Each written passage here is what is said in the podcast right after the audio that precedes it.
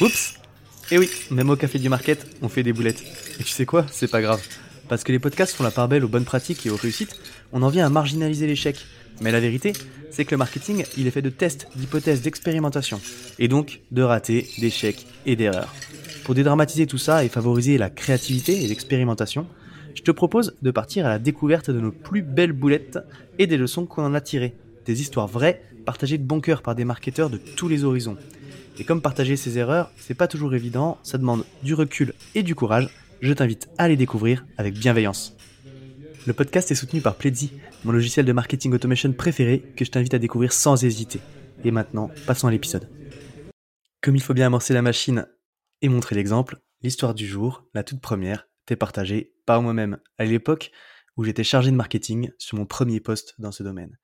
Je venais d'arriver dans une nouvelle boîte où j'avais été recruté pour piloter le lancement d'une nouvelle offre.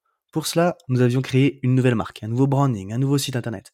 Et la stratégie marketing était principalement centrée sur le contenu et inbound marketing. Pour cette stratégie de contenu, j'avais ciblé plusieurs canaux de diffusion, mailing, réseaux sociaux, SEO. Mais je n'avais jamais vraiment fait de recherche organique. Je me suis donc documenté sur les bonnes pratiques, l'optimisation technique, le contenu. Mais j'avoue que le fait d'obtenir des backlinks ça me semblait être un travail compliqué et laborieux. Et je l'ai négligé en pensant qu'un contenu de qualité et le temps ferait le travail. Et là, c'est le drame. Six mois plus tard, le trafic organique n'avait quasiment pas bougé. Heureusement que les autres canaux amenaient du trafic et des résultats intéressants. Ça a un petit peu limité les impacts de mon erreur.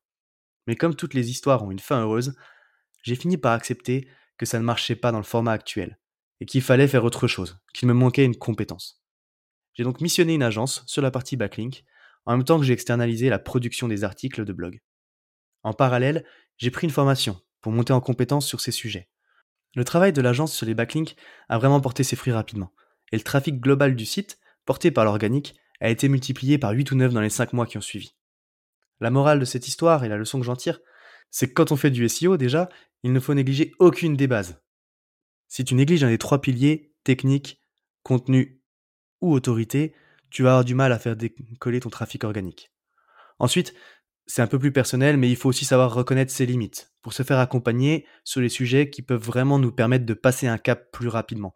Savoir reconnaître qu'on ne sait pas faire quelque chose, c'est aussi un point fort, et ça permet surtout de se poser les bonnes questions pour pouvoir acquérir les compétences qui nous manquent. Et voilà pour la boulette d'aujourd'hui, que j'ai été très heureux de te partager. On se retrouve bientôt pour les prochaines histoires dans Oups, ton nouveau format sur le café du market. Et voilà pour aujourd'hui. Merci d'avoir écouté ce témoignage jusqu'au bout. Si la démarche t'a plu, n'hésite pas à partager de bonnes ondes à notre invité, car il faut du courage pour assumer ses erreurs. Pour soutenir le podcast, tu peux aussi laisser 5 étoiles sur Apple Podcast ou Spotify et partager l'épisode à tes collègues, ça m'aide beaucoup à le faire découvrir à plus de monde. Enfin, si toi aussi tu veux partager une anecdote, le lien vers le formulaire est dans la description de l'épisode, fais-toi plaisir. Merci pour tout et à bientôt au Café du Market.